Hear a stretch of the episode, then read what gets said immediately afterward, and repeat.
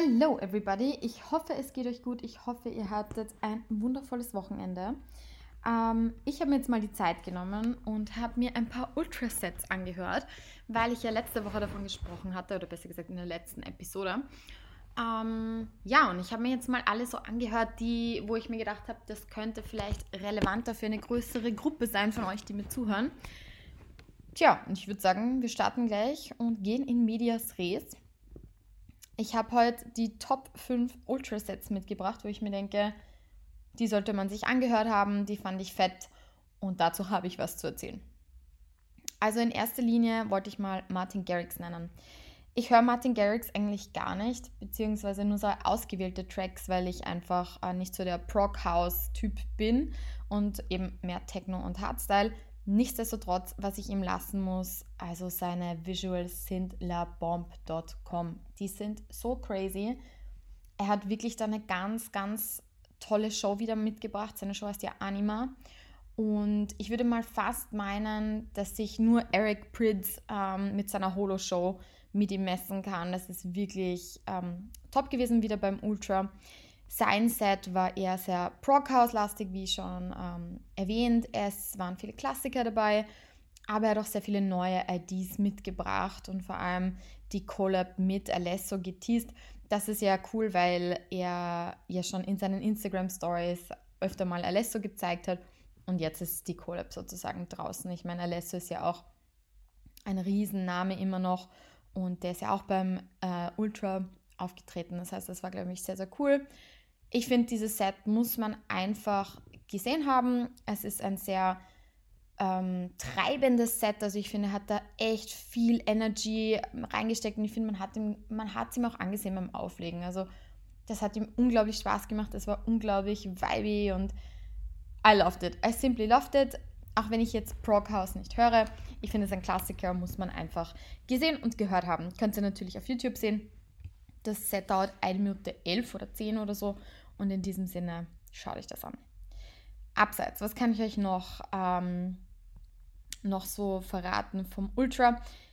Ich finde auch, dass Hardwell ein sehr krasses Set hingelegt hat. Ähm, aufgrund dessen, weil er es irgendwie geschafft hat, so eine Art Retro-Set aus seinem Set zu machen. Er hat sehr viele Highlight-Tracks von ihm selbst gespielt, sprich sowas wie Collabs mit WW, ähm, also wirklich von seiner ganz, ganz, von seiner Anfangskarriere, wo er so richtig fett hingelegt hat. Und mein, mein Favorite ist ja immer noch ähm, Minute 21, wo er Eminem spielt, den Soundtrack von 8 Mile. Und er hat, glaube ich, den gesamten Track gespielt. Er ist komplett dazu abgegangen. Fand ich irgendwie herrlich und die Masse auch. Und er hat ja auch einen Hintergrund im Hip-Hop, also er hat ja auch immer früher gerne Hip-Hop gehört und sogar, glaube ich, mal aufgelegt. Und ja, jetzt hat er seinen 8-Mile-Track von Eminem präsentieren können. Das fand ich einfach super, super, super cool. Ja, insgesamt massiver Vibe. Also cooles Retro-Set mit auch ein paar neuen Tracks. Er macht ja jetzt eher Techno und Future Rave und hat das irgendwie sehr gut kombiniert alles miteinander. Man merkt richtig, er ist wieder zurück, he is back. Er hat ja vier Jahre Pause gemacht und jetzt ist er wieder voll da. Richtig, richtig schön, das mit ansehen zu dürfen. Und das, der Menge hat sichtlich auch gefallen, die sind komplett aus, ausgetickt, wenn man so in die Menge geschaut hat beim Video. Die waren im Rave-Zustand. Jo. Dann, next one. Eine Frau, ihr könnt euch sicher vorstellen, wer Charlotte de Witt. Die liebe Charlie hat ein super flowy Techno-Set hingelegt. Ich fand es wirklich flowy. Ich fand es gar nicht so hart, weil sie kann schon sehr hartes Zeug auflegen. Aber ich für meinen Teil fand es eher flowy.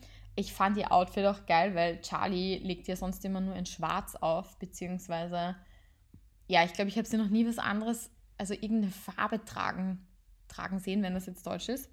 Und sie hatte tatsächlich am Ultra mal ein so oversized Football Basketball-Shirt an und das hatte rot. Und ich glaube, sie hatte sogar ein bisschen roten Lippenstift drauf. Oder so Lipgloss. Also es war mal eine richtige, ein richtiger Ausnahmezustand, was Charlie anbelangt. Fand ich irgendwie cool. Ich meine, sie hat immer noch dieselben ungewaschenen Haare. Ich finde es sensationell. Ich weiß nicht, wäscht sie sich nie die Haare? Also Charlotte wird, ähm, ja, reden wir nicht über sowas. Äh, jedenfalls, was ich sagen wollte, ihre, ihr Set war sehr flowy. Ich finde, es war ein Mix aus ihren Tracks, aber eben auch anderen großen Namen. Adam Bayer war dabei, Deborah De Luca war mal kurz dabei. Ähm, also was ich jetzt raushören konnte, bitte nicht drauf festnageln, aber es waren ganz, ganz verschiedene Tracks dabei und es war eben sehr vibey. Man muss auch sagen, ich glaube, ihr, ihr Set war untertags, sprich nicht am Abend. Wahrscheinlich war das auch der Grund, das auch der Grund oder mitunter, warum sie eher so flowy gespielt hat. Soll aber nichts machen, denn wie gesagt, sie ist eine Techno-Queen, sie ist einer der größten Techno-Acts überhaupt. Ähm, ja, auch sehr sehenswert. Ich finde, das kann man halt so im Hintergrund laufen lassen, wenn man sowas lernt oder wenn man, keine Ahnung, wenn man einfach irgendwas macht und da braucht man einfach so Hintergrundmusik, ähm, dann ist Charlie die gute, die gute Wahl. Was mich auch schon zum nächsten Set bringt, ist nämlich Hilo und Deadmau5. Ja, ihr habt richtig gehört, Hilo, sprich ähm, Oliver Heldens und Deadmau5 mit, sind mit, ihrem, mit ihren alter Egos aufgetreten, denn Deadmau5 ist als Testpilot aufgetreten und ähm, Oliver Heldens eben als Hilo. Die beiden wie soll ich sagen, sie könnten nicht konträrer sein, meines Erachtens, weil ich finde, Hilo ist so halt der, der kommerzielle Techno von Oliver Heldens und ähm, Deadmau5 mit Testpilot ist so die neue Techno, die neue Techno-Welt irgendwie von ihm. Und ich finde halt Deadmau5, ich meine, man kann ja sagen, was man will, er ist ein großartiger DJ, aber der bringt halt echt viel viel Troubles auch mit. Das ist ja ein sehr umstrittener DJ, wenn man das mal so sagen kann. Deshalb finde ich es umso lustiger, dass die zwei sich irgendwie zusammengeschlossen haben und irgendwie so ihr Ding durchziehen. Beim Ultra hätte ich irgendwie überhaupt nicht damit gerechnet. Ja, das Set war eigentlich sehr, sehr cool. Ich finde, äh, so ganz harmoniert haben sie nicht, meines Erachtens. Finde ich, hat man jetzt auch gesehen beim Auflegen. Die zwei sind einfach zu konträr. Aber das Set war recht geil. Also, es war richtig cooler Techno mit so Oldschool-Vibes dazu. Und ich glaube, diese Oldschool-Vibes kamen eher von Deadmau5 als von Oliver Heldens. Aber ja, cooles Set. Ich würde es einfach deshalb empfehlen oder ich empfehle es deshalb, weil es mal was komplett anderes ist, weil es mal komplett ähm, ein neuer Vibe ist und ja, ebenfalls empfehlenswert. Ja, das grande Finale. Dann sind wir auch schon durch mit den fünf Techno, Techno, nicht eigentlich nicht Techno-Sets, sondern mit den Sets vom Ultra. Ähm, das letzte Satz, das ich euch empfehlen möchte, ist SHM. Aber Swedish House Mafia, also was soll ich sagen? Irgendwie gehen sie mir am Nerv und gleichzeitig finde ich sie großartig. Ich weiß noch nicht, was ich von ihnen halten soll, so insgesamt, aber ich mag ihre Musik einfach. Was man mal gleich sagen muss, also Swedish House Mafia, ich weiß nicht wieso, aber egal was sie anrühren, es ist einfach Premium. Ich weiß nicht, aber die sind für mich irgendwie so Luxus-DJs die verkörpern einfach sowas für mich. Sie sind einfach, ihr Set ist Premium. Wenn sie auflegen, es ist einfach alles so, mir kommt auch immer vor allem so bisschen ins Detail geplant. Und das sind halt echt, echt Profis. Also das ist so für mich die Königsklasse, wenn es ums DJing geht, was natürlich nicht hätte, dass ich es cool finde, wie sie mit ihren Fans umgehen. Nichtsdestotrotz möchte ich dieses Set eben nennen, weil ich finde, sie haben da wieder was sehr Cooles geschaffen. Ihr Ultra-Set ist sehr fulminant gewesen, weil es halt wieder so diesen Dark Vibe hatte. Also sie spielen ja sehr gern mit, mit Schwarz und Weiß und haben immer sehr, wie soll ich sagen, sehr mh, mm, epische, das ist ein gutes Wort, epische Auftritte. Und dieses Mal sind sie eben auf der Bühne gestanden und es war alles in Rot. Man hat nur wieder die drei gesehen mit roten Visuals. War schon sehr mächtig. Und sie haben halt wieder ihren, ihren Mix gemacht aus den alten Swedish House Mafia Tracks, gepaart mit neuen Versionen. Also sie haben Don't You Worry Child in einer neuen Version gespielt und ja, insgesamt hat ordentlich geschoben, muss ich, muss ich wirklich sagen.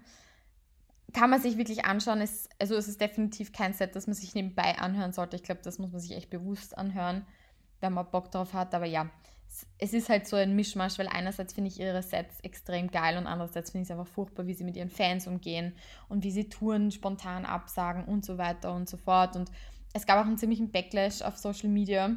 Also die haben auch ziemlich äh, einen ziemlichen Shitstorm auch kassiert, muss man auch mal sagen.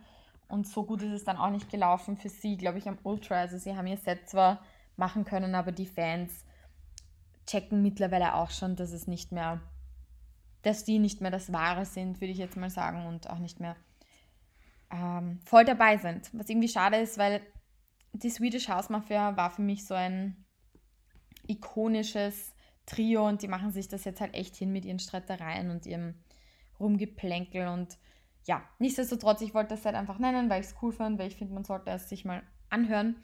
Und ja, so viel zum Ultra. Es gibt natürlich noch viel mehr Sets, aber ich finde, das waren welche, das waren einfach große Namen, die man gehört haben soll, die cool waren. Ähm, auf DJ Mac Germany gibt es übrigens auch mal noch eine Zusammenfassung von meinem lieben Kollegen, der das auch super zusammengefasst hat. Da hat er auch noch mal ein paar mehr genannt. Und ja, es, sonst könnt ihr euch natürlich auf Ultra YouTube ähm, alles anschauen, alle Sets, alles nachverfolgen. Es gibt natürlich nicht überall äh, Material von den Künstlern, aber recht viel. Das waren meine Highlights und ja, in diesem Sinne. Zu Ostern werde ich keinen, keinen Podcast aufnehmen, weil ich einfach mal ein bisschen Ruhe mache und mit meiner Family unterwegs bin. Das heißt, da wird es keinen Podcast geben. Nichtsdestotrotz ähm, hoffe ich, dass es euch gut geht, dass ihr wundervolle Osterfeiertage habt. Ja, und wir hören und lesen einander auf Instagram und hören tun wir uns auf Spotify. In diesem Sinne, stay tuned and follow the call of the Disco Ball.